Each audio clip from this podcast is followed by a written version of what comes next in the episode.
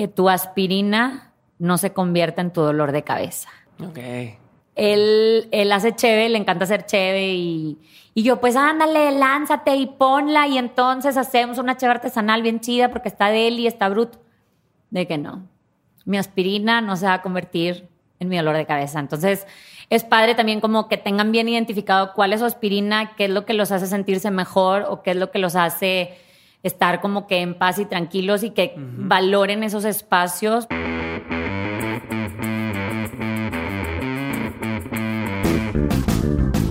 Hola, soy Diego Barrazas y esto es Dementes, el podcast en el que me dedico a tener conversaciones con aquellos que se han atrevido a desafiar el status quo y que todos los días toman acción para acercarse a cumplir sus sueños. Todo esto lo hago con la intención de desmenuzar sus experiencias y tratar de encontrar entre su historia los aprendizajes, las herramientas y la inspiración que necesitas tú para dar el siguiente paso en tu vida profesional y personal.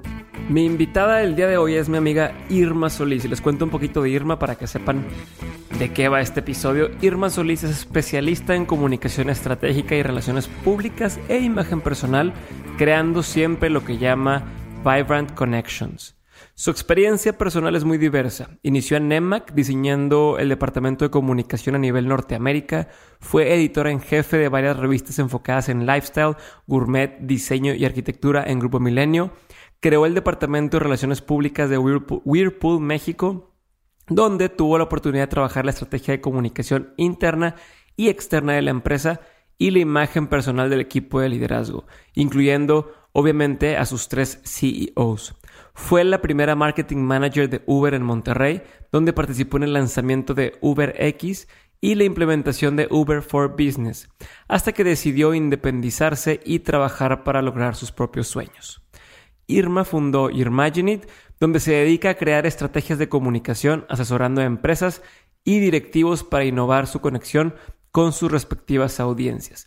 Y el día de hoy es justamente de eso de lo que vamos a hablar, de cómo debemos de manejar nuestras relaciones públicas, nuestra imagen pública y cómo sacar el mayor provecho a esto. Así que si les interesa darse a conocer o dar a conocer su negocio, este es el episodio que deben de escuchar. Y no se vayan, quédense hasta el final porque va a haber una rifa. Irma va a estar regalando dos asesorías, así que si se quedan al final van a saber cómo participar.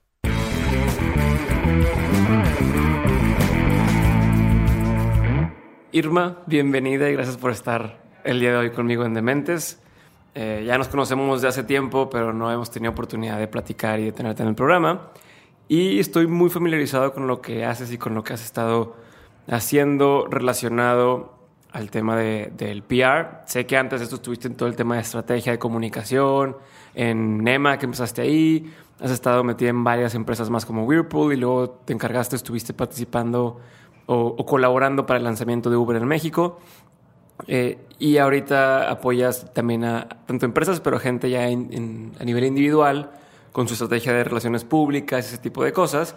Y es justo de lo que quiero que platiquemos hoy que nos concentramos un poquito en todo el tema de relaciones públicas, no solamente eh, en el tema como de empresario o individual, sino también hacia dentro de la empresa, que creo que es algo bastante importante. Entonces, eh, con todo lo que has aprendido, con todo lo que, con lo que has visto experiencia, no sé si quisieras empezar por lo que está mal, por los errores, por la gente que lo, lo que siempre hacemos mal cuando queremos entrar en temas de PR. ¿Te late?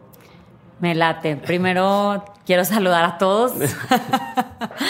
Hola, yo soy Irma Solís y bueno, antes de que empecemos a platicar, pues agradecerte por esta invitación. Sí, ya nos conocimos hace, hace un tiempo. Yo no creo en las coincidencias, creo que todo pasa por algo en el momento que tiene que pasar.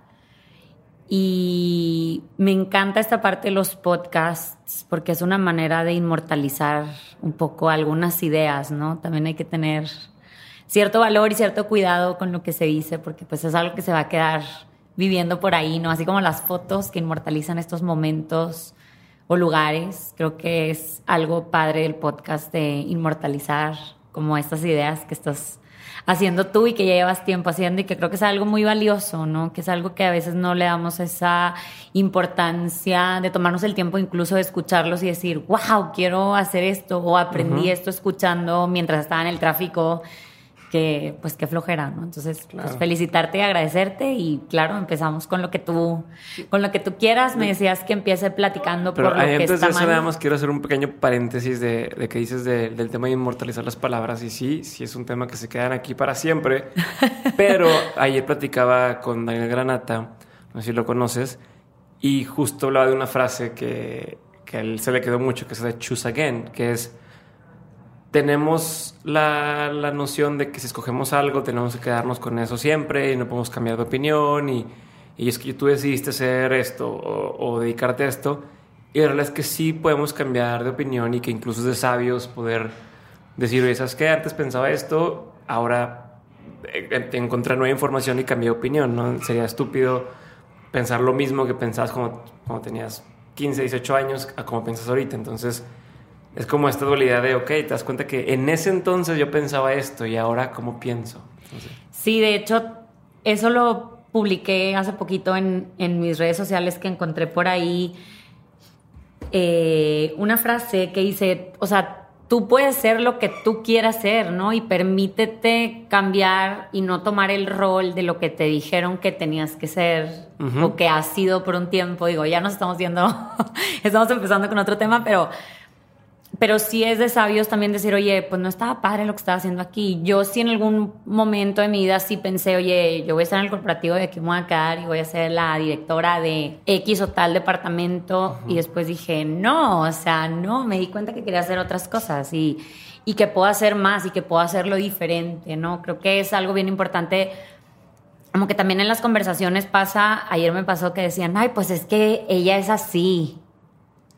Pues así como, o sea, somos seres cambiantes, es algo que está pasando todo el tiempo, con lo que hacemos, con lo que escuchamos, con lo que comemos, nuestras células, nuestro cuerpo, o sea, cada siete años somos otras personas sin dejar de ser, pero no, porque pues Todo hay una tiempo estamos trans- cambiando. Exacto, hay una transformación, entonces, pues qué chido, ¿no? Está, está cool como empezar por otro lado.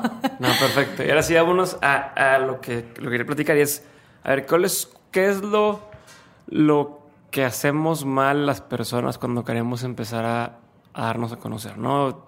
Siempre pasa, oye, estoy abriendo un negocio, y igual empezando en, en ese aspecto o en ese tipo de personas. Estoy empezando un negocio, tengo una empresa, voy a abrir mi local de X productos eh, y necesito salir en el periódico y necesito eh, que todo el mundo me conozca y abro Facebook, abro Twitter, abro Instagram, abro LinkedIn, abro Vine, que cuando había abro todo, abro YouTube y demás y necesito que todo el mundo sepa de mí. ¿Qué es lo que se hace mal en todo ese tipo de cosas? Yo no creo que lo hagas mal o que alguien lo, lo empiezas, o sea, lo piensa de que ah, lo hice mal. No, no creo que nadie lo piense así, sino la gente a veces simplemente lo que quiere es pues que me conozcan, ¿no? Como pues a como pueda y a como me deje y como me vaya permitiendo la vida. Pero creo que algo bien importante y es algo que yo trato de trabajar siempre desde un inicio con mis clientes es, y se va a oír bien ochentero y bien godín, tu misión y tu visión. Cuando tú tienes muy claro hacia dónde quieres ir, quién eres y, y- y qué estás haciendo y qué estás vendiendo y por qué, y hacia dónde quieres ir o qué quieres lograr en un cierto tiempo determinado, tú empiezas a trabajar justamente por eso, ¿no? Entonces. Toda tu- todos tus esfuerzos y toda la labor que haces todos los días en tu rutina, desde que te levantas hasta que te duermes, pues es algo que está constante, apegado a eso, que regresándonos al tema, puede cambiar o va a poder cambiar en cierto tiempo. No te tienes que casar con una idea, ¿no? Entonces, creo que la parte importante es tener muy claro el objetivo, pero que ese objetivo sí aporte. Ahorita decías, oye, pues salir en el periódico. Sí, pero ¿para qué quieres salir en el periódico? ¿O por qué quieres Ajá. salir en el periódico? ¿O necesitas salir en el periódico? O sea, salir en el periódico te va a hacer vender. A lo mejor no, a lo mejor tú tienes que ir a vender primero lo tuyo, ¿no? O entender el proceso y entender el, comportamiento de tus audiencias. Ahorita Ujú. que llegaba me encontré una cliente aquí y me encanta que me dice, es que ya estoy aplicando todo lo que trabajamos en la estrategia y trabajé con ella a inicios del año, o sea, qué padre saber que esa estrategia que bajamos juntas, porque lo trabajamos la mayor parte del tiempo a mí me gusta trabajar con mi cliente, no para mi cliente ni por él, de que ah, yo te lo hago y ten. No, o sea, la estrategia viene de las ideas del, del, emprendedor o del CEO o del fundador y decir, bueno, ¿por dónde quieres ir? Y vámonos por ahí. Es, no podría decir que es un coaching porque no, no tengo esa, esa parte y me encantaría, me encantaría hacer muchas cosas en, en esa cuestión también, pero si es un, una parte en la que si el, si el CEO tiene muy claro hacia dónde va o qué quiere hacer, va a ser mucho más sencillo llegar a ese punto, ¿no? Y, y entender algo que también hemos platicado tú y yo en el pasado de quién vende tu producto y, por qué venden. O sea, si no lo vendes tú, ¿quién lo va a vender? Entonces, a lo mejor salir en el periódico, si, va, si te va a hacer lograr tu cometido o es más una parte de que todos me conozcan. Ego, es, es, es como... el, el, que todos te conozcan, o sea, neta, eso sí te da de comer. A lo mejor sí, a lo mejor hay algunos perfiles o algunos puestos de trabajo que sí se tienen que dedicar a que todo el mundo los conozca pero creo que otras personas no. O sea, más bien es que estás entregando tú y qué valor agregado entregas a tus clientes para que quieran regresar, para que te quieran comprar, para que te quieran recomendar, para que hablen bien de ti, para que esa reputación, que es donde yo le llamo la magia, ¿no? Que alguien que no te conoce te recomiende y diga, ¿conoce a Diego Razas? No, está chingón ese güey. Y a lo mejor él tampoco te conoce a ti, pero por escucharte y por lo que tú estás haciendo y por lo que ve de ti en tus redes, que es algo enfocado, puede platicar algo tan chido de ti a alguien más. Y pues esa es la magia, ¿no? O sea, llegar a ese punto de decir, yo hago magia así. Que de hecho ahorita que dices eso de, que, que, a lo mejor ni te conocen y ya te hablan bien de ti, es lo que pasa ahorita con, con cualquier cosa, ¿no? Una historia se convierte en realidad, o sea, es, es, la realidad para las personas que conocen esa historia. Entonces, si tú le preguntas a cualquier persona de cualquiera de las tiendas de mascotas que, que hay aquí en, en, Monterrey o en, México, mascota o el jungla de Timo o demás, les preguntas, oye, ¿cómo crees que tratan a, cómo crees que traten a los, a los animales ahí?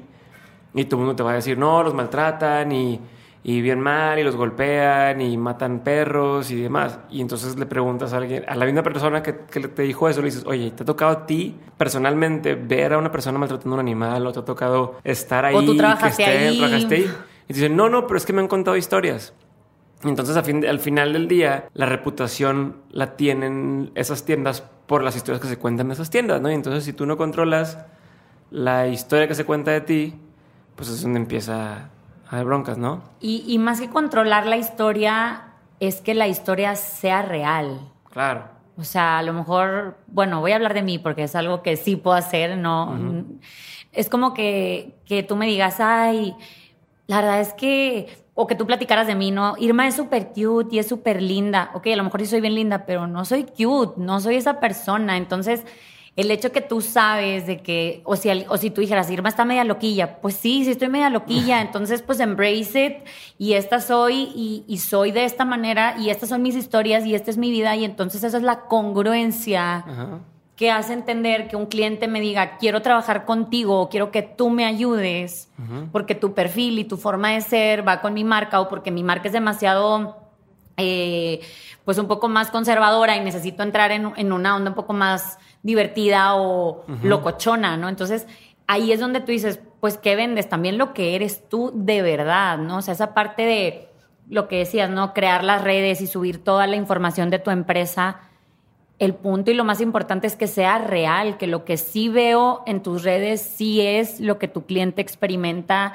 sí es lo que tus amigos conocen y tu tío y el compadre de tus papás más persinado, que a veces dices, híjole, ese señor me da un chorro de flojera porque es el más persinado y no le puedo decir de verdad lo que hago, de que, ah, pues este, tengo un podcast, ¿no? ¿Y, y qué es un podcast? Ah, pues le empiezas a explicar y el señor es tan conservador, pues sí, pero al final el darle todo ese contexto a una persona que sea 100% compatible contigo y entienda lo que tú haces, a una persona que es cero compatible contigo y pueda tener como esa misma percepción, yo creo que ahí es donde verdaderamente está bien hecha esa historia de lo que platicas que como la, tienda de las mascotas. Entonces, a ver si te entendí bien y nos vamos por partes. Vamos. Error número uno es tratar de ser quien no eres o, como vender un personaje o una versión de ti que no eres? ¿Eso es un error? Sí, creo que no me gusta hablar tanto en plan negativo, como los errores, sino más bien como cómo sí No, lo bueno, yo podrías te voy a hacer. decir el error, o sea, yo te voy a decir el error y tú me vas a decir cómo sí se debe hacer.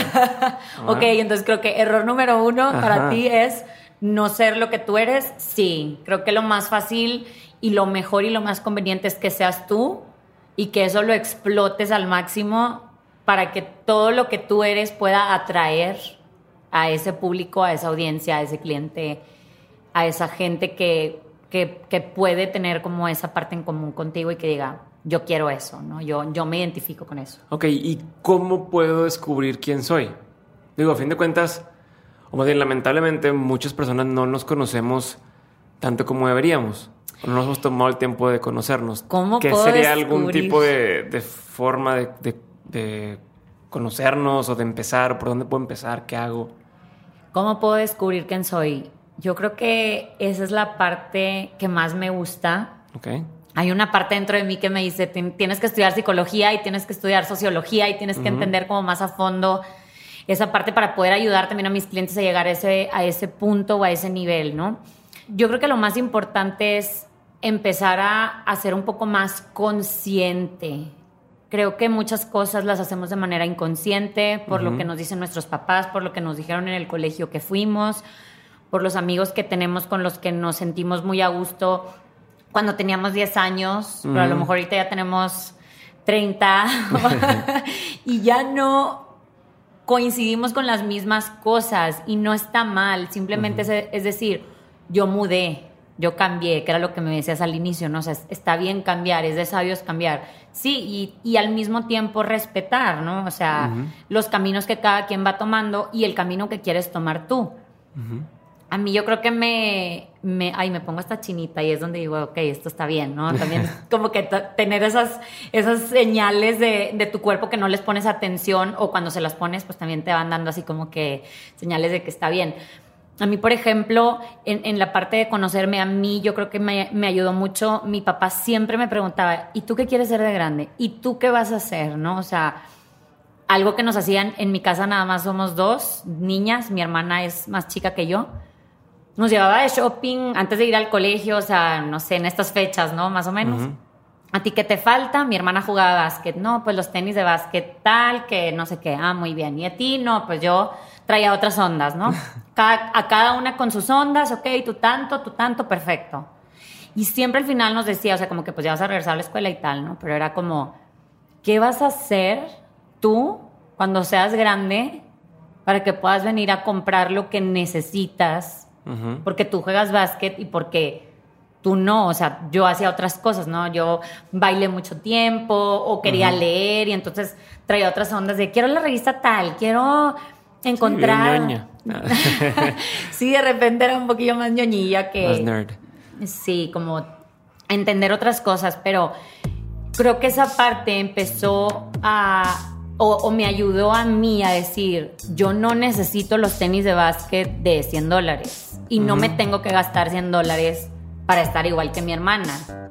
Yo quiero los lentes tal, ¿no? O sea, o yo quiero el reloj tal, o Sí, no sé, yo también, yo también, ¿y por qué yo no? y por qué yo no, sino es el hecho de decir, mi hermana hace esto y yo hago otras cosas o yo tenía otro tipo de intereses. Entonces, pero también el hecho de que mi papá nos dijera qué van a hacer para que vengan y compren lo que necesiten para seguir con lo que están planeando en, en- en su vida, ¿no? Entonces, como que esa parte también de, de tener esa individualidad y que, pues yo no sé, tampoco, hace poco mi papá me dijo, es que no, nunca sabes cómo ser papá, yo no soy mamá, pero creo que es difícil, pero qué interesante que él pudiera decir, bueno, esta, esta hija necesita esto y esta otra necesita esta otra cosa totalmente diferente, Diferente. y en motivarte a decir, ¿tú qué vas a hacer? ¿Tú qué quieres hacer? Ok. En, decir, en lugar de decirme, ay, consíguete un esposo súper rico que venga y te traiga y te compre y te dé y te haga, sino, ¿tú qué quieres, no? Y fue lo mismo cuando quise estudiar comunicación. O sea, oye, quiero estudiar comunicación. Ah, ok, ¿dónde? No, pues aquí, pues tal, por esto, por esto, por esto. Ah, ok. O sea, es como ese apoyo, pero es también algo que yo no elegí. O sea, ese fue un papá que a mí me tocó. Aunque dicen que también nosotros escogemos a nuestros papás del Sí, más sí, allá, no sé. Este- Pero es, es empezar a entrar en, en- en lo que tú quieres y en, y en que no tienes que ser igual que el otro, ¿no? Ok, entonces entras a aceptar tu individualidad y, y- y definir qué es lo que sí te gusta, qué es lo que no te gusta. Y trabajarla. Qué quieres lograr y ser muy, sincer- muy honesto contigo y decir, ¿sabes qué? La verdad es que estoy trabajando en esto para un día comprarme un Porsche o estoy trabajando en esto para un día ser independiente financieramente o lo que quieras lograr, ¿no? Quiero ser el- la empresa más conocida del mundo. Ser muy honesto con eso, ¿no? Y entonces de ahí parte como un segundo error que quiero que me lo voltees, pero tendemos a, oye, bueno, ahora me anuncio en todos lados. O déjame aparezco como decíamos en el periódico y hago un panorámico y hago tal. Que yo no sé si eso funciona realmente para. Más bien es como definir los objetivos, ¿no? O qué debe ser. Muy importante es conocer tu audiencia Ok. y saber quiénes son, uno, los que tú le quieres vender, pero a veces al que tú le quieres vender no es el que te quiere comprar. Ujú. Y entonces creamos productos para ese al que yo le quiero vender, cuando el que me quiere comprar es súper diferente por, el, por, por lo que yo fui creando mi producto o mi servicio. Entonces, también eso ayuda a que desde que tú empiezas a notar y que incluso tu producto puede ser para diferentes audiencias, pues cada audiencia va a tener cierta necesidad que es distinta a lo mejor a lo que tú planeaste de un inicio. Ah, quiero poner un panorámico en, en, en la loma, ¿no? Y es de que, ¿por qué? Pues porque la gente está ahí detenida N cantidad de tiempo. Pero ¿y si esa persona en lugar de ver ese anuncio está escuchando un podcast y no está pelando la, la loma porque tiene otro perfil? O sea, ahí ya Sí, depende... O está viendo el celular. O está viendo el celular porque pues está avanzando a nada, entonces está avanzando en revisar sus WhatsApps, que ahorita ya es demasiado. A veces yo digo, ¿cómo estamos llegando a esto? ¿No? Creo que es entender y tener muy claro quién es tu audiencia actual Ajá. y luego empezar a entender quién llegó después de haber hecho ese tipo de anuncio o publicidad y si es algo que sí está funcionando. A veces la gente todavía de repente tengo un cliente que me dice, es que, ¿y si nos anunciamos en el Sierra Madre? Para los que nos escuchan de fuera, Sierra Madre es la revista social de aquí de la ciudad. De aquí de, de San Pedro, De San porque Pedro. tenemos en, en varias eh, localidades.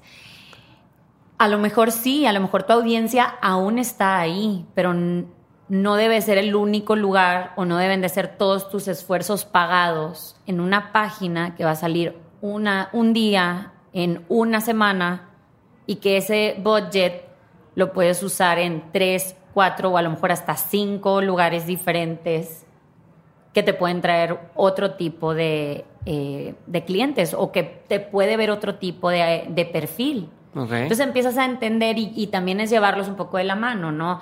Hay clientes que te dicen, claro que no, yo quiero todo en las redes, está bien, o sea, puede ser, porque a lo mejor sí tiene más, un poco más mapeado su perfil, o porque puede ser alguien más millennial como nosotros que dice, pues quiero estar acá, ¿no? O es más fácil de medir. y es más y definitivamente es más fácil de medir pero a lo mejor también puede tener un cliente padre que lo vea allá o que le dé un estatus ahí ya también entras en temas personales ya de cada una de las personas de Sí, lo en que los traumas de cada uno. sí Este- que también hay que resolverlos Ok, entonces es como siguiente paso es definir la audiencia a la que le estoy hablando y qué quiero lograr con lo que estoy diciendo, ¿no? Ajá. O sea, ¿dónde está esa audiencia? ¿Dónde tiene los ojos puestos?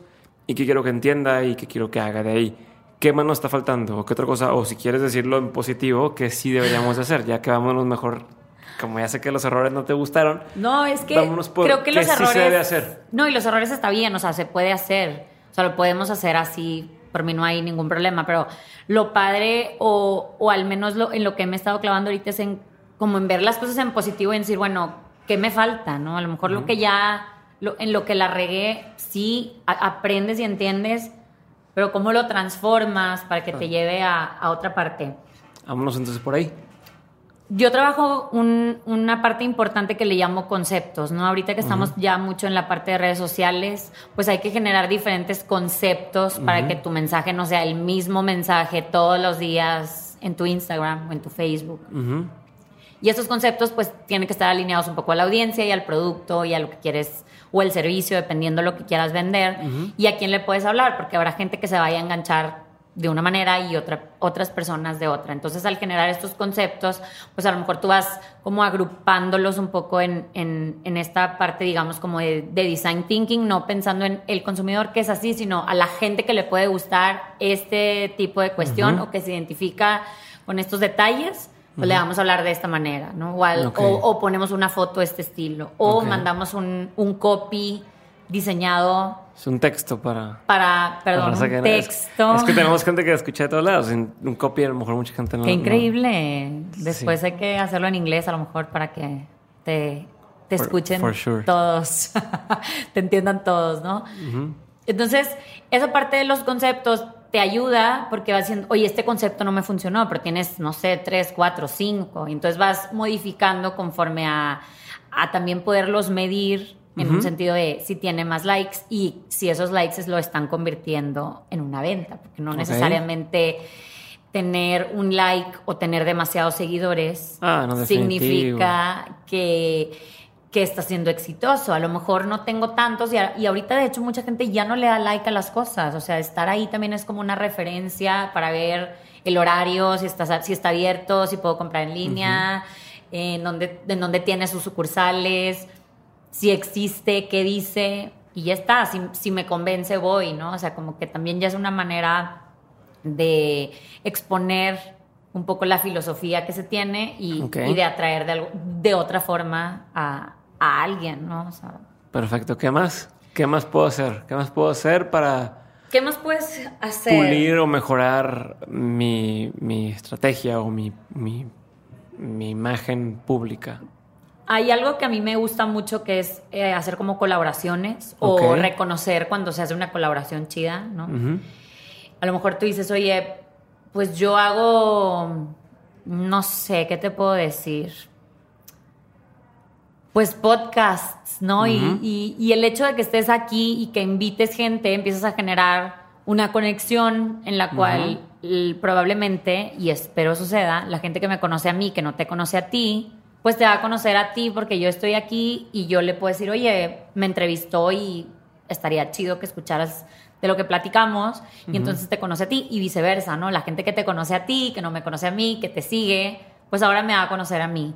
Y creo que eso también es algo que se puede hacer con productos y con N cantidad de servicios, como de hacer estas, digamos, como cruces, ¿no? Entre para qué eres bueno tú y para qué eres bueno el otro y al, al momento de hacer este cruce, expandes un poco más, que te conozcan otras personas y a la vez que puedan reconocer tu trabajo, ¿no? O sea, porque es, es padre decir, ah, mira, por ejemplo, eh, la de Lulo Yelato que hizo una paleta con Anatere Canales, están aquí también en, en Monterrey, emprendedoras, mujeres, me encanta, me encanta saber que alguien que se dedica a hacer gelato pudo hacer una paleta con dotes artísticos, ¿Por qué? Porque la otra se dedica a hacer cases, en, su momento fueron personalizados, ahorita ya tiene diseños muy específicos y también hicieron un case como haciendo este tributo al arte que existe en, hacer un gelato, ¿no? O sea, porque esta parte de hacer un gelato no es, no es una, un helado comercial, sino es un helado un poco más artesanal y es como poder exponenciar esa parte del arte que existe en hacer el gelato y entonces el arte que también hace la, diseñadora, ¿no? Entonces es como juntar y dices, ah, mira, o sea, esto, es una vibrant connection, ¿no? Fue algo chido que se hizo aquí y hay N cantidad, ¿no? Como cuando Hunter hace productos para Target, no sé si lo viste, pues mucha gente tiene esta gran eh, afición por Target y entonces ves que una marca super premium tiene productos un poco más económicos o accesibles y los puedes comprar y, llega a las masas a través de este tipo de cuestiones. También lo hizo HM y lo hacen, no sé, nos podemos ir a, muchos ejemplos, pero como esto no nada más tiene que ser en partes de productos, sino también en, compartir ideas o en, en darle exposure a las personas, ¿no? No solo por vender, sino como en llevarlo más en una parte para un crecimiento personal, que creo que es algo todavía aún más valioso que solo un producto. Ok, ¿nos está faltando algo ahí o no nos está faltando algo ahí para el tema eh, bueno, de, negocio o antes de entrar al tema de las empresas? ahorita hemos dicho eh, conocerte, o sea, en- empiezas por entenderte a ti, tu, tu propósito, tu misión, tu visión, hacia dónde quieres llegar, a dónde quieres llevar la marca, ¿no? Hablamos de entender tu audiencia y saber dónde están los ojos, dónde están las personas, qué es lo que aprecian, qué es lo que ven, diseñar conceptos de acuerdo a cada una de estas audiencias. Eh, también hablamos ahorita de las, de las colaboraciones y las conexiones, de cómo yo puedo impactar o puedo hacer que me escuche la audiencia de una persona eh, al colaborar con ella y viceversa, ¿no? Entonces así los dos alcanzamos grandes cosas porque digo, a fin de cuentas estamos ya en la época en, en más que competir, es, es, es, pues a colaborar. El, el pastel es muy grande y, Y hay para y todos. hay para todos. Eh, y entonces nos está faltando algo más, falta algo más en, esa- en esa, en esa línea. Algo bien importante y a veces no todos lo valoran mucho. Yo sí, yo valoro, al- yo lo valoro muchísimo y creo que últimamente se valora más es la identidad, el branding, tu logo, los La colores, la los imagen, visuales. los visuales, que esos visuales o sea, que tú tengas tan claro, por ejemplo, cuando a mí me diseñaron mi imagen, yo ya tenía el nombre y, y cuando decidí emprender estaba viendo un TED Talk y no, no me puedo acordar de quién es, tengo que llegar a ese punto Ajá. para poderlo compartir de verdad. Pero la- era una chava y decía, si tú tienes una idea y no haces algo por esa idea en cinco minutos, la idea se te va a ir y Ok. bye. Ajá. Y en ese momento le escribí a Cita, que es la dueña de la tortillería, una agencia de branding, de diseño, acá en Monterrey. Necesito verte, necesito un logo, ¿no? Entonces ya cuando platiqué con ella y le platico, oye, tengo este nombre, tengo esta idea, quiero hacer tal, le platiqué todo lo que quería hacer. Algo que sí le dije fue, quiero algo que me represente tanto a mí, como yo soy, lo que yo soy, ella también me conoce y bueno, la brifié muchísimo. Pero yo estaba muy convencida de que quería tener una imagen o una tarjeta de presentación, digámoslo Ajá. así, que yo se la pudiera dar a un CEO o a un director de una empresa, a alguien 100% dedicado al business, Es muy formal. que, ¿Alguien que muy se la pudiera dar a alguien de esa manera, o sea, en, en una parte formal, pero que si, se que si también se la, se la regalaba a un productor o a un director de cine o a un artista que quisiera hacer algo como más locochón, los dos pudieran confiar en mí. Entonces tenía clara esa parte. Entonces es importante también que tú puedas brifear a ese diseñador o a esa persona que te va a ayudar a hacer ese logo o esa identidad. Y si tú lo vas a hacer, que tengas muy claro, ¿no? ¿Qué estoy comunicando con estos colores? ¿Qué estoy comunicando con esta imagen? Porque eso es lo que te va a representar y es lo que puede acercar o alejar a la gente. Y cómo también mantenerte creativo en, en comunicar el mensaje adecuado de lo que tú eres, de lo que estás haciendo y de lo que quieres hacer. Y también, como platicábamos al inicio, de que eso puede ir mudando. No necesariamente se va a quedar siendo como lo creaste del día uno. A lo mejor va a ir ahí. Entonces, pues pensar en que pueda durar 10, 15, N cantidad de años sin tener que cambiar. Perfecto. Y digo, y, y hablando eso del tiempo, hay un tema de la consistencia, ¿no? O de, de tratar de mantener un mensaje consistente al paso del tiempo en lugar de hoy este voy a favor de esto y luego al día siguiente voy en contra de eso mismo y al día siguiente porque a fin de cuentas ya no sabe quién o ya la gente ya no sabe quién eres. ¿Estamos? Estamos. De hecho, eso es algo que platica Rodrigo Ladaga, tú ya lo entrevistaste en su libro Dear Entrepreneur. Ok. Cómo tu vida personal, profesional y espiritual al final del día termina siendo una misma, ¿no?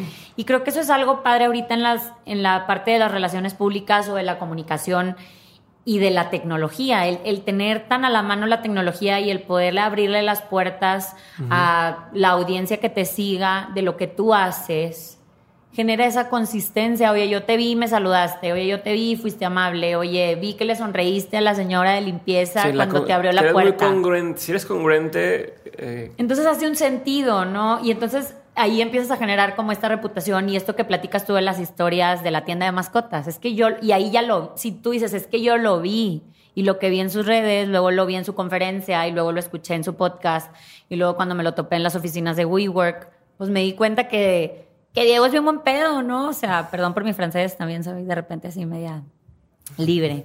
Pero es, es algo que está ahí y la, y la consistencia empieza desde saber, regresamos, quién eres tú, hacia dónde vas, cómo está la comunicación interna con la gente que tú trabajas, con tus proveedores, si tienes empleados y si hay alguien que trabaja contigo o para ti, cómo eso sales afuera en tus redes sociales, cómo de esas redes sociales se empieza a generar una reputación que si la veo en, la, en la vida virtual y en la, y en la vida real, es igual, ¿no?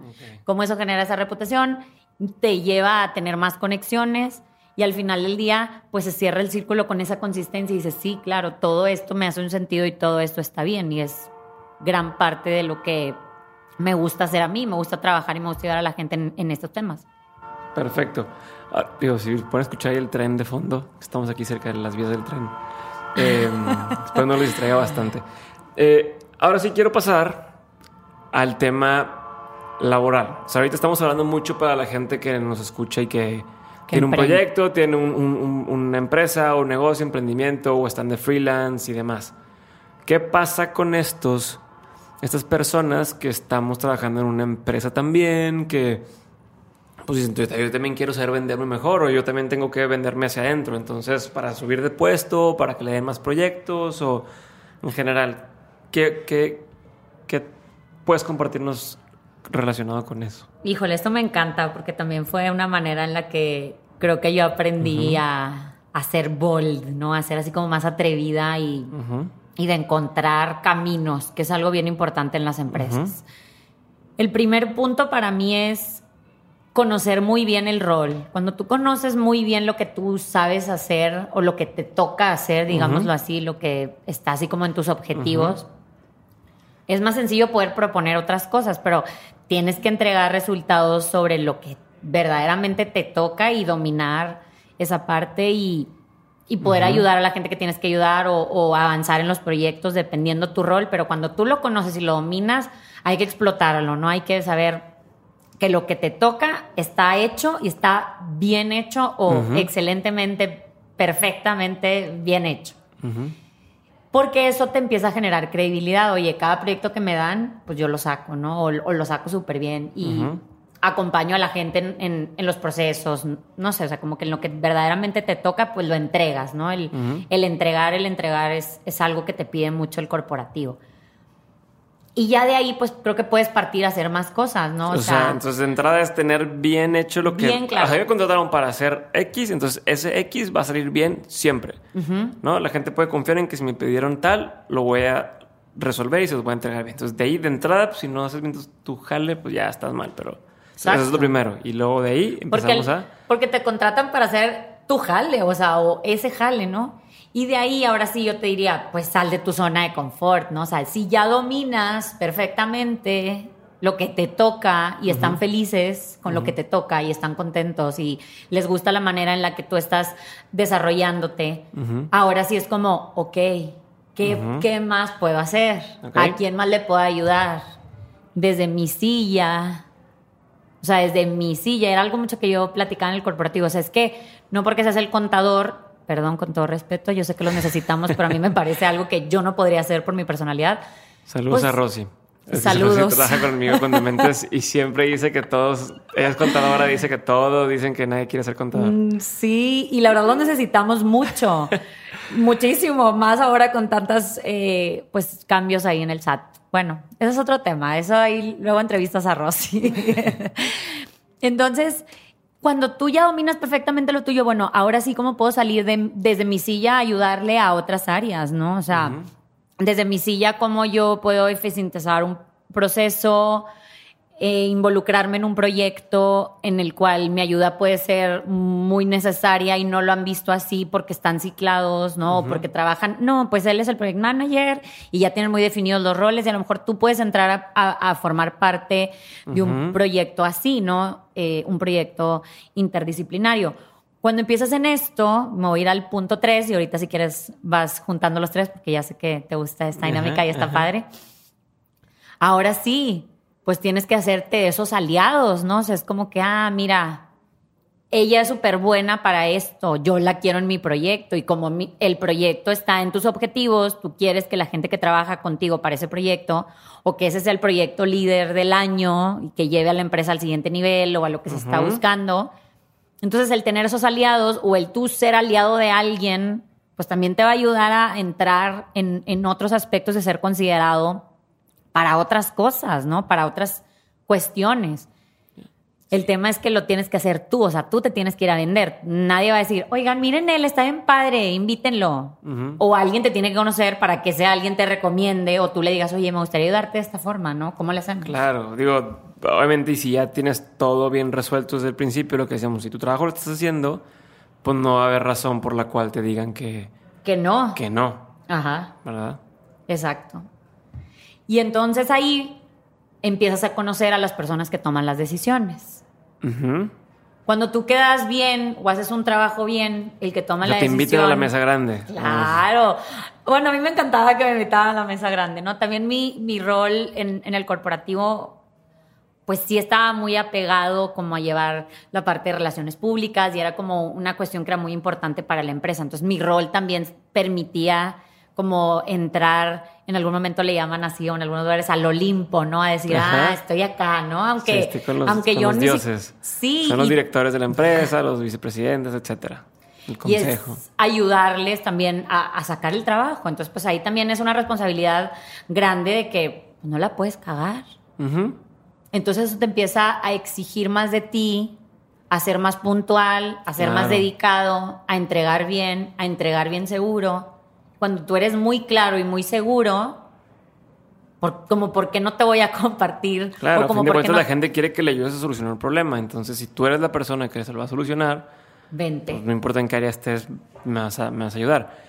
Y, y algo que, que yo quiero sumarle ahí, que es algo que yo me tocó ver, es el tema de, de, mm, para crecer una empresa, tienes que buscar tangibilizar las cosas que haces, porque hay muchas áreas que, que se encargan de hacer una parte chiquita de todo el proceso grande. Y entonces, al hacer esa parte chiquita, a lo mejor tú siempre haces muy bien X cosa, que es el- la final, o, la, o sea, parte del proceso, pero nadie ve y nadie sabe. Lo veo, lo veo acá y, y voy a poner un ejemplo propio, por ejemplo, en Manregio.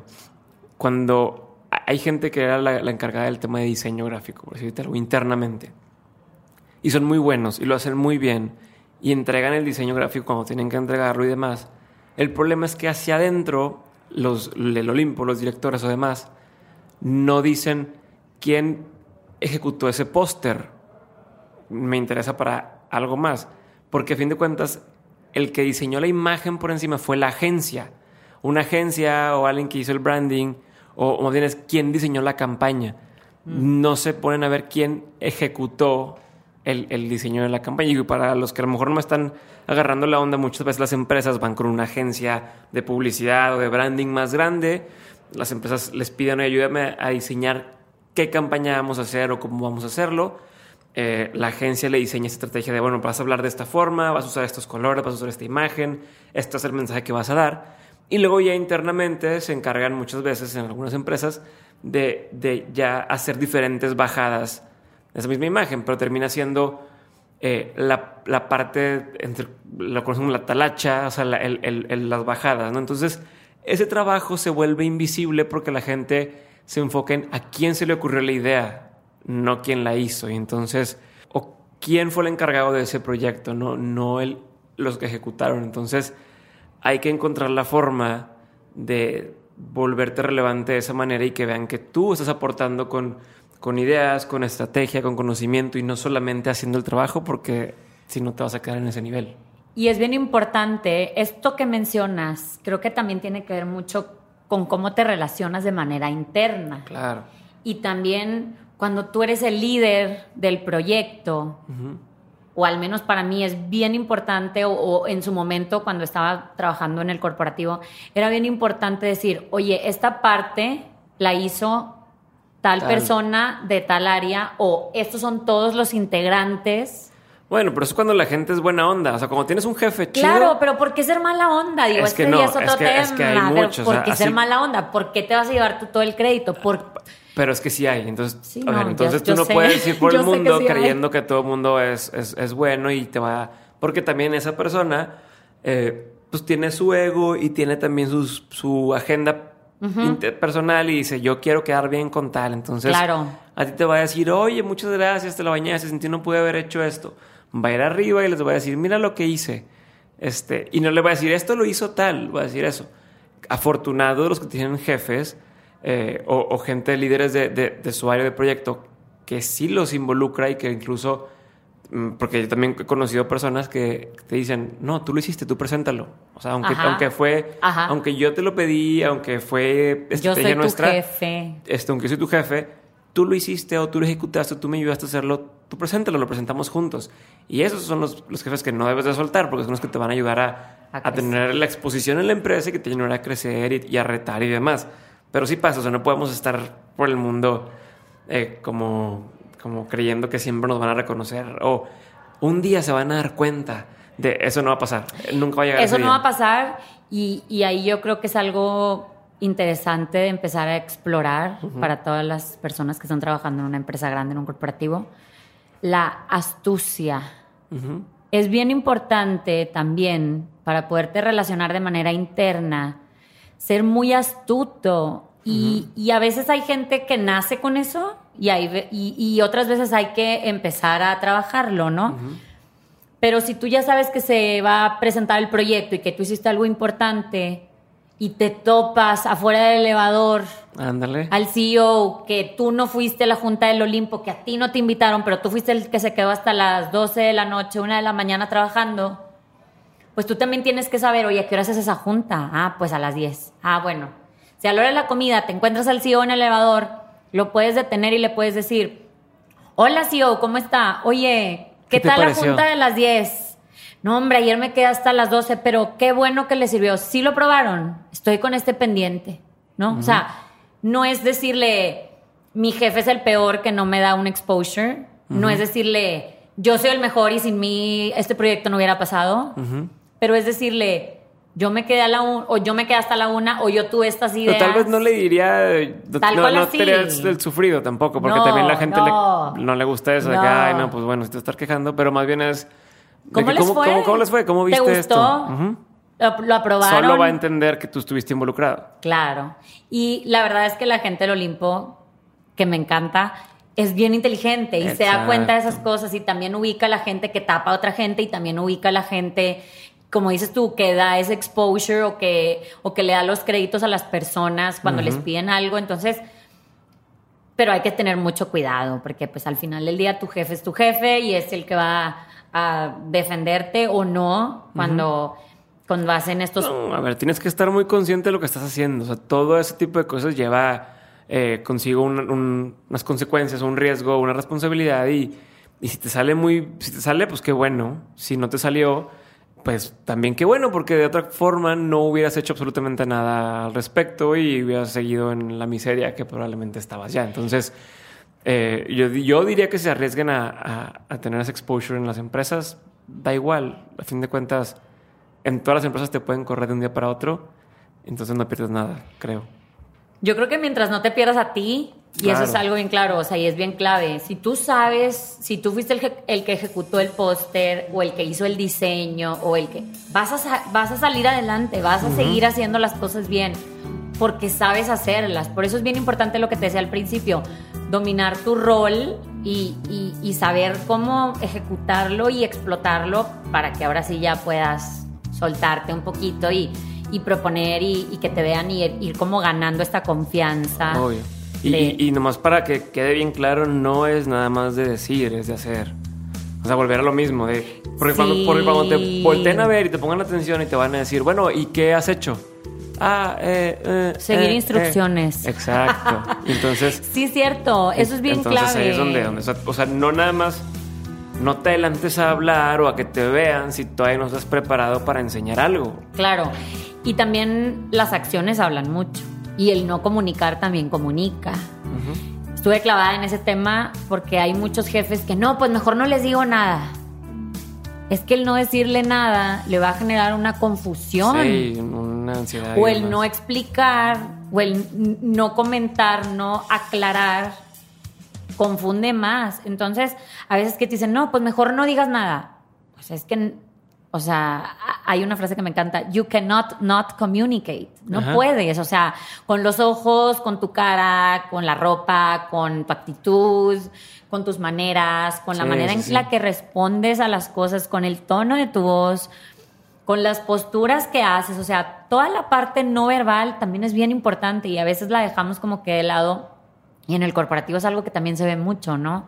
Ok, ¿qué más para la gente que está en una empresa y dice quiero, pues quiero que me vean? ¿Qué más para la gente que está en una empresa? Algo que yo hacía mucho, pero también porque a mí me gusta conocer a la gente, ¿no? O sea, a mí me gusta ir y saber y, y pues era entre que era parte de mi rol, pero también parte de mi personalidad, era ir a platicar. ¿Qué onda, Diego? ¿Qué estás haciendo? Ah, no, pues traigo tal y tú, no, no, ayer me quedé hasta tal hora o hice tal o estamos haciendo este tipo de actividades o tenemos que entregar este proyecto, etcétera. Entonces, cuando tú empiezas a compartir un poquito lo que tú haces, pero sobre todo a escuchar al otro en lo que él está y que tú le digas, ah, pues yo lo haría así. o, o sea, desde tu área, desde otra perspectiva, empiezas a generar estas conexiones internas y entonces él va a venir a platicarte y entonces tú te empiezas a enterar y entonces pues te enteras, pero también empiezas a involucrarte y entonces empiezas a ganar más confianza y, entonces y ahí ya te invitan al proyecto, ¿sabes? O sea, es como no te puedes quedar nada más en tu lugar y en tu silla y no tener como estas habilidades. Pues es básicamente ser persona. O sea, dejar de ser la maquinita que te dijeron que tú eres de tal puesto y haces A, B y C y se acabó. Y más bien eres, soy una persona y quiero convivir con más gente y conocer personas y entenderlos y preocupar por sus problemas y ver cómo ayudarles y de ahí se desprende una serie de, de beneficios, ¿no? Y, y, abrirte con ellos, ¿no? O sea, esta historia que te platicaba de mi papá, me acuerdo perfecto que se la platiqué a uno de los gerentes en Whirlpool porque él tenía también tres niñas. Y yo, es que las tienes que dejar, o sea, y las tienes que impulsar, y las tienes que... Pero es que mira tú y te compraste tú sola tu carro hiciste tal. Sí, porque esto existió en mi casa. Entonces, él que tiene unas niñas que son mucho más jóvenes que yo y que él no es de la de mis papás, pues yo también lo puedo ayudar y conectar con él a decirle, oye, mi papá me hizo, o sea, me dijo tal o hicimos tal y esto es como el resultado. Entonces, pues ellos también ya conectan contigo de que, ah, mira, ella también son dos niñas y el papá, o sea, ¿sabes? Como, o va a tener un bebé, oye, ¿cómo está la ojera? ¿Estás desvelado? ¿Cómo te ayudo? O sea, también el hecho en que tú empiezas a ayudar, te empiezan a ayudar, pero a veces en el corporativo también a veces se generan como estas competencias internas muy fuertes. muy, muy estúpidas muchas veces. O sea, no, de hecho, a ver, algo que también creo, y eso ya yo soy, también es corporativamente viene, hablando. Viene de, mi opinión este, y mi experiencia es que tienden las áreas a como competir entre quién es qué área y, y oye, si yo soy tal área, pues yo nada más veo por mi área cuando muchas veces se nos olvida quién es nuestro cliente interno. Entonces te pones a defender tu posición como área en lugar de realmente defender a tu cliente y buscar el beneficio del cliente. Y entonces, si hiciéramos eso y si cambiara el shift, o sea, la mente, y hiciéramos un shift hacia pensar en cómo yo realmente ayudo a mi cliente interno, cambiaría por completo la forma de trabajar a, en lugar de estar pensando cómo yo, como área de, pone cualquier nombre, estoy mejor. Claro, y que muchas veces de igual manera, así como nos encasillan como personas, también te encasillan como área. O sea, ah, no, es que pues tú estás colgado, por ejemplo, en mi caso yo estaba en la parte de relaciones públicas y comunicación corporativa colgada de recursos humanos. Entonces era más importante hacer la campaña de comunicación de los valores, porque era un tema que salía de RH, que hacer la campaña de comunicación de gastar menos para toda la compañía. ¿Por qué? Si las dos son igual de importantes, sí, pero, pero como estás bajo una línea, tienes que seguir esa estructura. Y bueno, yo siempre he pensado que el área de comunicación debe ser como algo interno que reporte como no, no a la nada, pero que tenga que estar dando resultados a todos, haciendo campañas generales para todos. No, incluso si fueras, o si, si eres el área de recursos humanos y tienes ese problema, pues a fin de cuentas, tú sigues estando ahí para que la compañía esté mejor. Entonces tienes que ver por los intereses de la compañía en general, no por los intereses de tu área. Claro.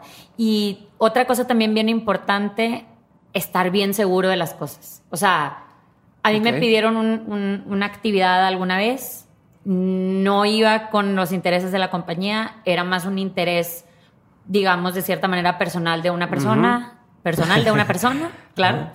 Y fui con el VP y estaba ahí la persona cerca y yo, oye, me están pidiendo tal, pienso esto y esto es lo que dice la empresa y estos son los valores de la empresa, entonces yo no lo quiero hacer y no lo voy a hacer.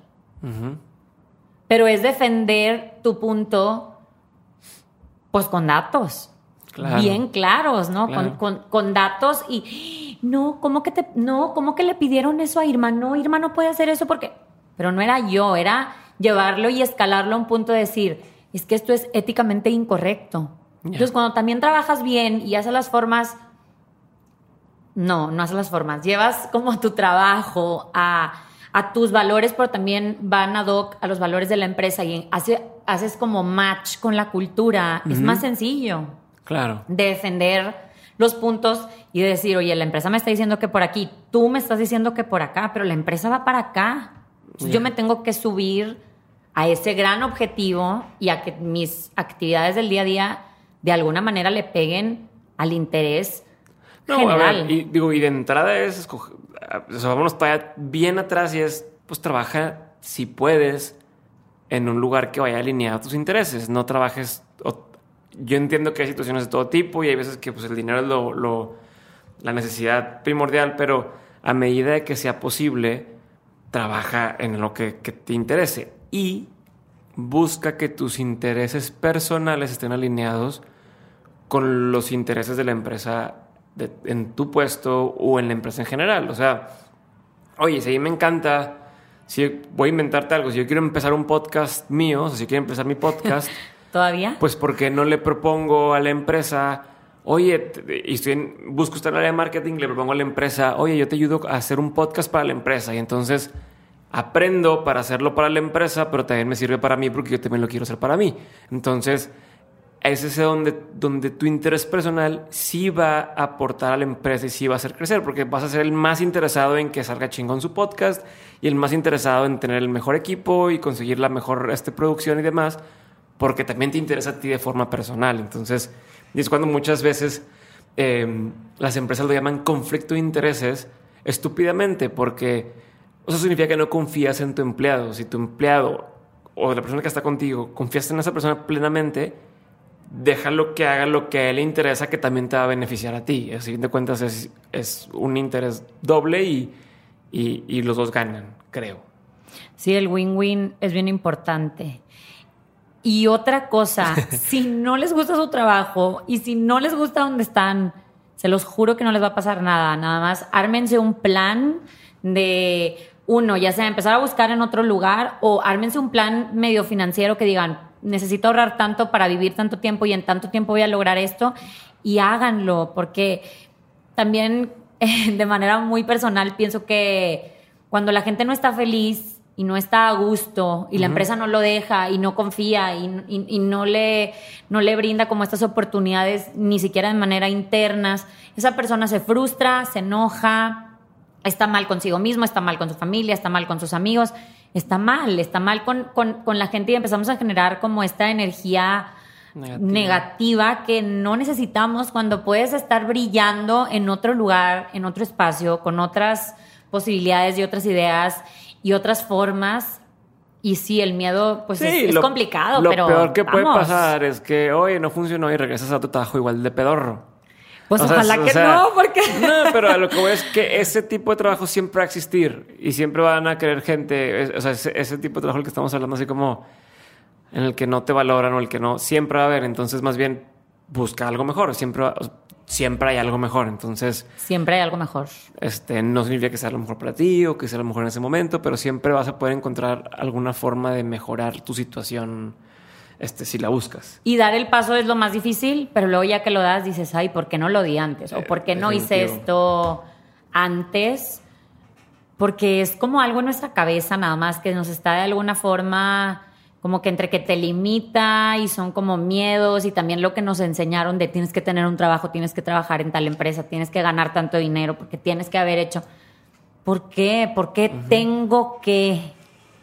Tiene que ser algo que tú quieres. Quiero estar aquí, quiero ganar tanto, quiero aportar esto, quiero proponer esto, quiero involucrarme en tal, quiero ayudar al otro, quiero ayudar a la empresa. O sea, que tú quieras, que venga de, de verdad, así, de adentro, de verdad, como rico, padre, no sé cómo decirlo. Bueno, vamos a avanzar a otra parte de la entrevista y te voy a hacer algunas preguntas Medio breves de entrada, por favor, Irma, recomiéndanos un libro. O libros. Primero Híjole. relacionados con este tema y después te dejo que me recomiendes de lo que quieras.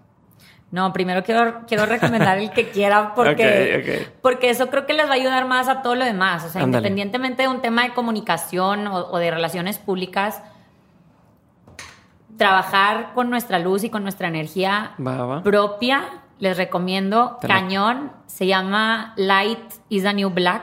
Ajá.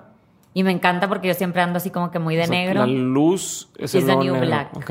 La luz es el nuevo negro. ¿Te acuerdas de quién? Sí, claro. Ella se llama Rebecca Campbell. Ok.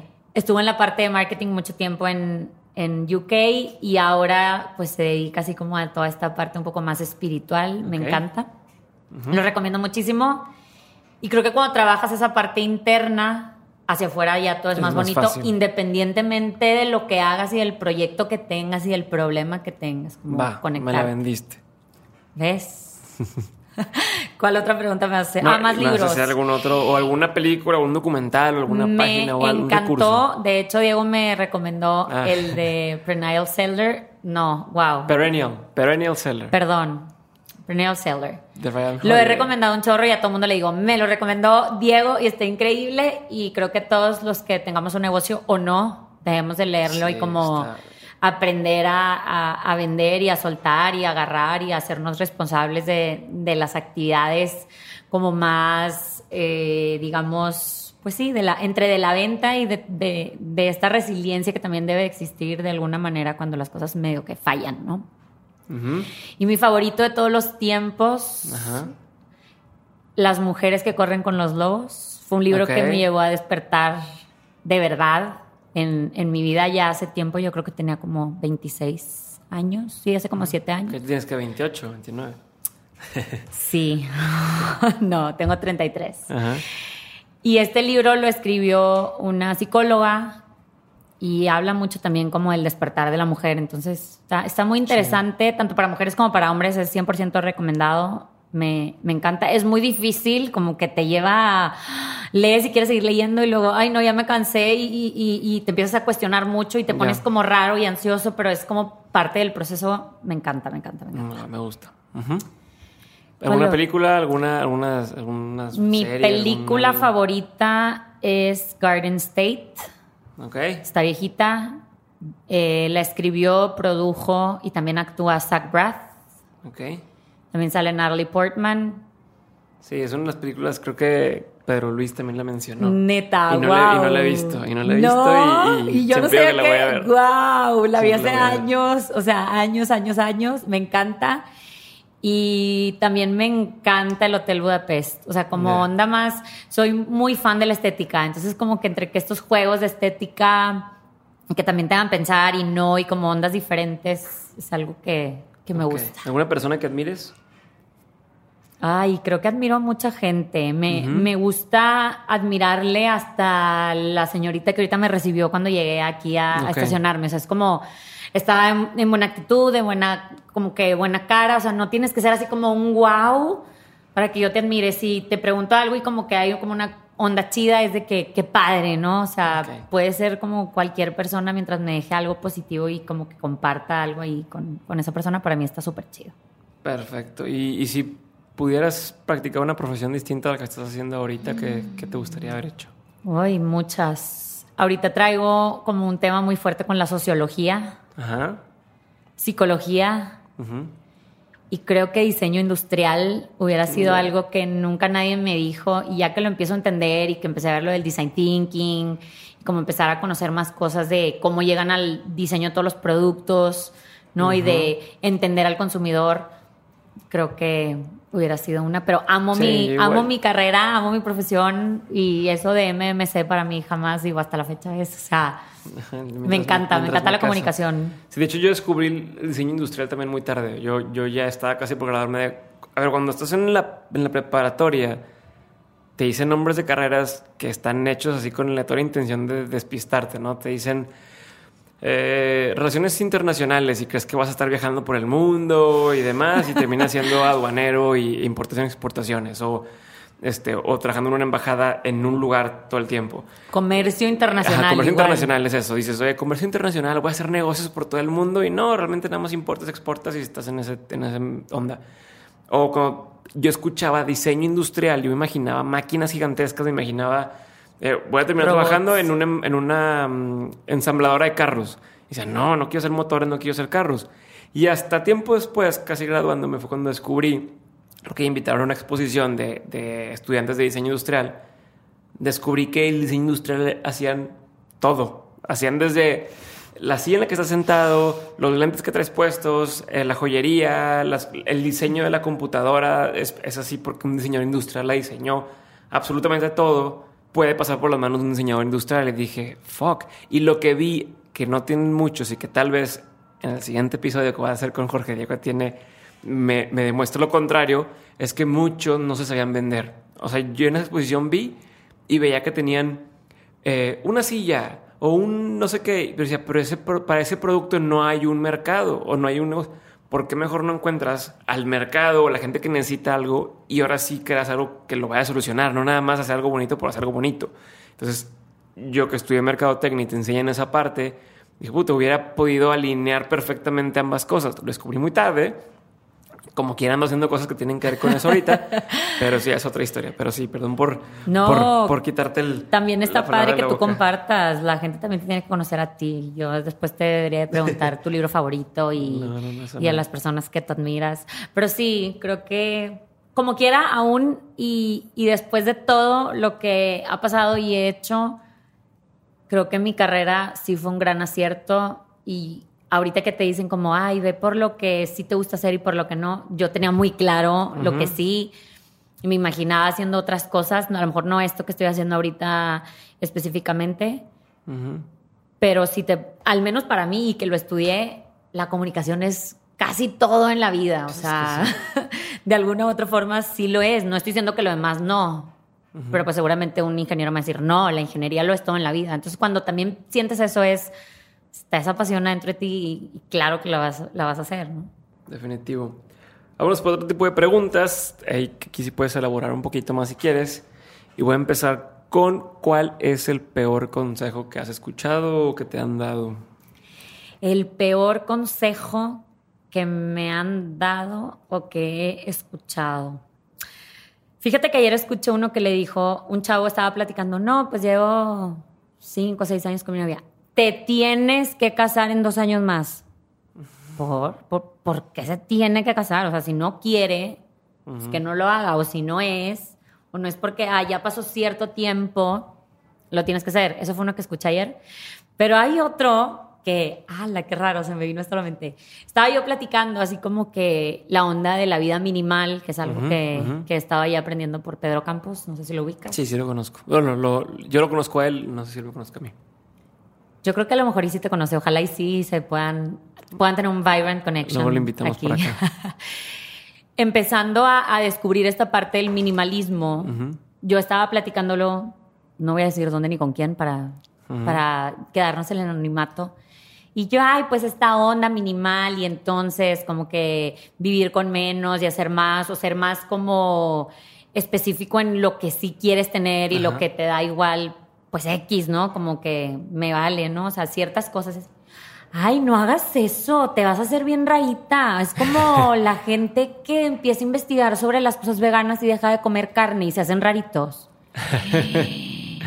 Y yo, ¿cómo rarito, güey? Esto es expandirme, esto es dejar atrás lo que me dijeron que estaba bien y dejar atrás el consumismo y como llenar mi casa de amor y valores y sentimientos chidos y como detalles que verdaderamente me llenen y no como nada más llenar un espacio de cosas, ¿no? O un closet de cosas, sino de estos zapatos que me hace sentir tal, que es algo que he ido aprendiendo como siguiendo este blog. Entonces, que como que alguien te limite a querer crecer y que alguien te diga que no porque te vas a hacer rarito, porque vas a cambiar, porque vas a dejar de lado como esta parte que dices tú que es de sabios, ¿no? Tomar otro rumbo es de que yo fue así como, ¿qué pedo con esta persona? Y ¿Y por qué estoy platicando con esta persona? O sea, ¿por qué sigo aquí? ¿Por qué está bye? No, o sea, hay que depurarla. Como que hasta incluso el, el depurar del minimalismo, de lo que no te sirva, quítalo. dude, pues esto no me sirve a mí, o sea, estoy llegando en otro nivel y tú no vienes para acá y lo respeto, pero no me quieras limitar Sí, sí, de sí. algo que puede ser muy chido. De acuerdísimo. ¿Y cuál sería el mejor consejo que, que has escuchado? El mejor consejo que he escuchado, Ujú.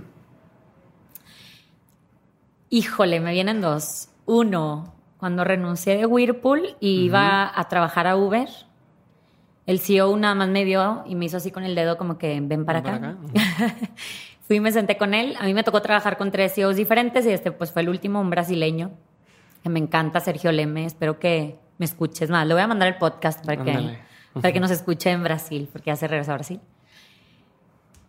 Le digo, no, pues está pasando. O sea, él como que, ¿qué onda? ¿A dónde vas? ¿Qué pasó? ¿Sabes? Ya le platico, ¿no? Como el proceso y las entrevistas y las cosas. Y me dijo, soy el CEO de esta empresa y yo te debería de decir que no te vayas. Mi rol es decirte que no te vayas y que te quedes porque lo que haces lo haces súper bien. Pero no te voy a decir eso porque está súper chava, porque conozco tu perfil, porque empresas como Whirlpool hay muchísimas y porque lo que vas a ir a ver allá, no sé si vas a tener la oportunidad de, vol- de volverlo a ver tan de cerca y tan de adentro que después como quiero que me platiques, ¿no?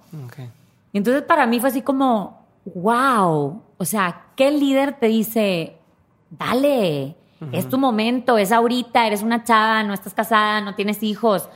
Como, güey, cómete el mundo. Claro. Fue como, wow, o sea, y de ahí también eso pues te genera una seguridad para seguir, para avanzar. De repente platicamos y me encanta seguir como en contacto con él. Porque si él no me hubiera dicho eso, a lo mejor yo seguiría en Whirlpool. O sea, ni Sí, siquiera sí, sí. Imagine tendría vida, ¿no? Entonces es como muy clave. Y otro consejo, que es algo que siempre dice Pedro, mi novio, que tu aspirina no se convierta en tu dolor de cabeza. Ok. Él, él hace cheve, le encanta hacer cheve y, y yo, pues ándale, lánzate y ponla y entonces hacemos una cheve artesanal bien chida porque está de él y está bruto. De que no. Mi aspirina no se va a convertir en mi dolor de cabeza. Entonces, es padre también como que tengan bien identificado cuál es su aspirina, qué es lo que los hace sentirse mejor o qué es lo que los hace estar como que en paz y tranquilos y que valoren esos espacios. Para mí, por ejemplo, es el yoga Estar en el tapete y a lo mejor digo, ay, yo podría dar una clase de meditación y meterme en este trip porque me gusta y estoy leyendo más de esto y estar. Pero para mí esa es mi aspirina, es, es la contrapostura de la Claro. comunicación, o sea, es estar en paz y relajada y en silencio, como que, wow, no sé, es, ese, es- ese me encanta también. Súper bien. ¿Qué ha sido una de las mejores compras que has hecho con mil pesos o menos? Con mil pesos o menos. 100 dólares, te lo voy a poner. 100 dólares. 100 dólares. Ay, unas Birkenstock. Y camino con ellas para todos lados y las Que amo. son es como chanclas, como este, Son, unas, son unas Sí. chanclas alemanas Ah, que... Ya sé cuáles son. Mi esposa también quiere, le gustan esas. Oye, es que... Es como los, son como los Crocs nice. Pero no, Sí, es que te los tienes que poner. No Ahí lo, muere, no lo muere. entenderías. ¡No! No, pero te entiendo. Eh, Los que las conocen, creo que me van a entender y van a estar de acuerdo. eh, ¿qué, ¿Qué opinión tienes que poca gente comparte contigo? ¿Qué opinión tengo que poca gente comparte conmigo? Una de ellas creo que es una de las más fuertes y creo que ahorita ya veo gente así como que, ah, mira, con madre, ah, mira, él también, ah, mira, ir al psicólogo. Ok. 8 de la mañana todos los lunes, yo estoy sentada con mi terapeuta, trabajo lo que tengo que trabajar, me convierto en una mejor persona, mi competencia soy yo, con la de la semana pasada que venía con el mismo problema, ya lo resolví o no. Y no llevo mis problemas a la gente, ni a tener una actitud pinche de que, ay, ahí vienes con jeta, o sea, ya lo resolví, lo resolví el lunes a las 8 de la mañana antes de empezar con cualquier cosa Ok. para ser una mejor persona. Y, y- y es como que, ay, estás loquita, ¿por qué vas? Dude, por favor vayan. Ojalá encuentren a alguien que los pueda ayudar de esa manera y que puedan conectar también con alguien así. Me gusta. Y una pregunta más. Si pudieras poner un panorámico que dijera lo que sea y que todo el mundo lo viera, ¿qué diría? ¿O qué sería? Un panorámico donde yo quiera. Ah, no te Va, a- va a ser uno que van a ver todo el mundo. Forever. ¿qué necesitas hacer hoy Ujú. Para lo que quieres tener o ser o hacer mañana? Muy bien. Y que lo busquen y que lo encuentren y que lo conecten para que como avancen. Me gusta.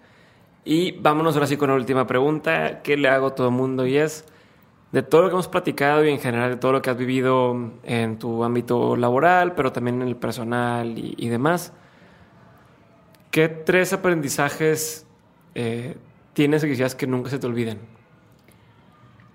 Que todo, todo, absolutamente todo, y todos los días de alguna manera lo compruebo y cuando lo compruebo me emociono y, y hasta me, me sorprendo otra vez, así como, ¡ah! todo está conectado. Absolutamente todo en la vida. El, el punto es que estemos como atentos a encontrar esa conexión y de que, ah, mira, pues era por aquí, o ah, mira, fulanito y mi amiga tal, y entonces, y entonces, como que juntas todos los puntos y dices, güey, es que todo está conectado, o sea, de, de verdad. Es como algo bien de verdad. ¿Ok?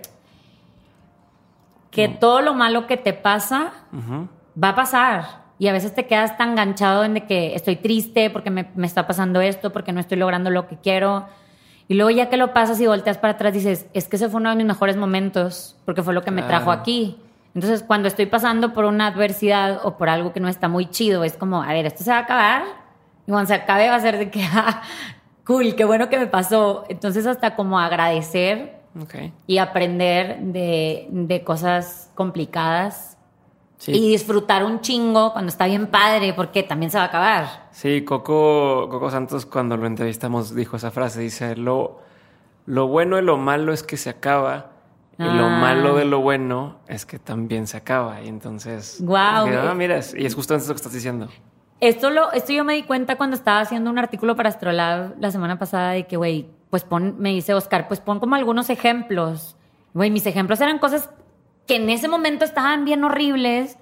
Y luego ya que las escribí y como que lo vi para atrás, dije, bueno, es que si eso no hubiera pasado, Claro. yo no estaría aquí escribiendo esto o compartiendo esto, o mi persona no estaría en este momento con esta actitud y con este mindset. Entonces, sí. Chido.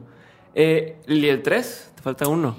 Y el 3...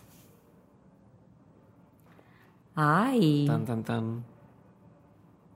quiero que me repitas la pregunta. Tres aprendizajes, tres cosas que has aprendido a lo largo de la vida y que no quieres que se te olviden o que incluso si algún día tuvieras hijos o, o- o- o la gente que, que te escuche que, que lo tenga presente.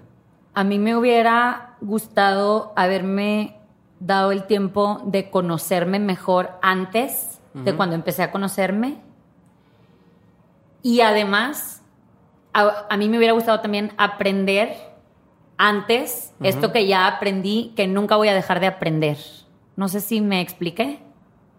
Sí, creo que sí. Ok, o sea, igual y lo voy a como, o sea, aprender que siempre vamos a estar aprendiendo todo el tiempo. Y esa parte me hubiera gustado haberla aprendido antes, para sí. estar Sí, como más libre que- de que, güey, chido, o sea, esto va a seguir, ¿no? Y por, por ese motivo me hubiera gustado haberme conocido mejor desde antes, para haber sido como mucho más yo desde antes pero al mismo tiempo también sé que todo pasa en el momento que tiene que pasar y a la hora que tiene que pasar. Entonces, pues flow, ¿no? Como dejar que las cosas sucedan. Perfecto, Irma. Pues hasta ahí la dejamos. Muchísimas gracias por haber estado en Muchas el programa. gracias. Eh, no sé si quieras alguna última cosa de cerrar. Muchas gracias. Que todos sean libres y felices y que encuentren su camino. Perfecto, pues ahí lo tienen. Muchas gracias por habernos escuchado en este episodio y nos vemos en el siguiente. Chao.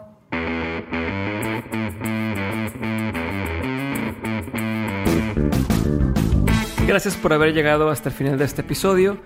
Y ahora sí, antes de despedirme, quiero eh, mencionarles el giveaway que vamos a estar haciendo. Esta semana, Irma va a regalarle a dos personas una sesión de dos horas de asesoría completamente gratis. Si escuchaste bien, dos personas van a ganarse una sesión de dos horas con Irma para poder platicar de lo que quieran respecto a su imagen, a su eh, estrategia de medios, a su producto, etc. Entonces les voy a platicar un poquito de cómo va a estar la dinámica. Irma siempre ha pensado que una conexión te lleva a otra conexión. Por eso el concurso es el siguiente. Primer paso, sigue a Irmaginit en Instagram. Se escribe arroba I-R-M-A-G-I-N-E-I-T. Sigue como número dos a Dementes Podcast, arroba Dementes Podcast. Y lo más importante es que en el video que vamos a subir con el giveaway, hagas este siguiente paso, que es mencionar a dos personas que no se conocen entre sí, pero que deberían de conocerse para hacer algo chido. Si haces este paso, entras a la rifa y el lunes de la siguiente semana vamos a rifar al ganador.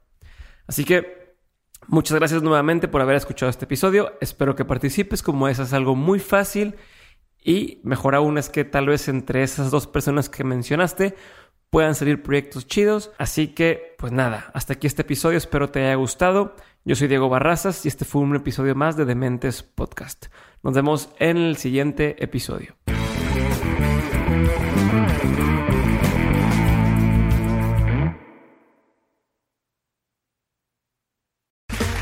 Okay, round two. Name something that's not boring. A laundry? Ooh, a book club. Computer solitaire, huh? Ah, oh, sorry, we were looking for Chumba Casino. That's right. ChumbaCasino.com has over 100 casino style games. Join today and play for free for your chance to redeem some serious prizes. ChumbaCasino.com. No purchase necessary. Full prohibited by law. 18 plus terms and conditions apply. See website for details.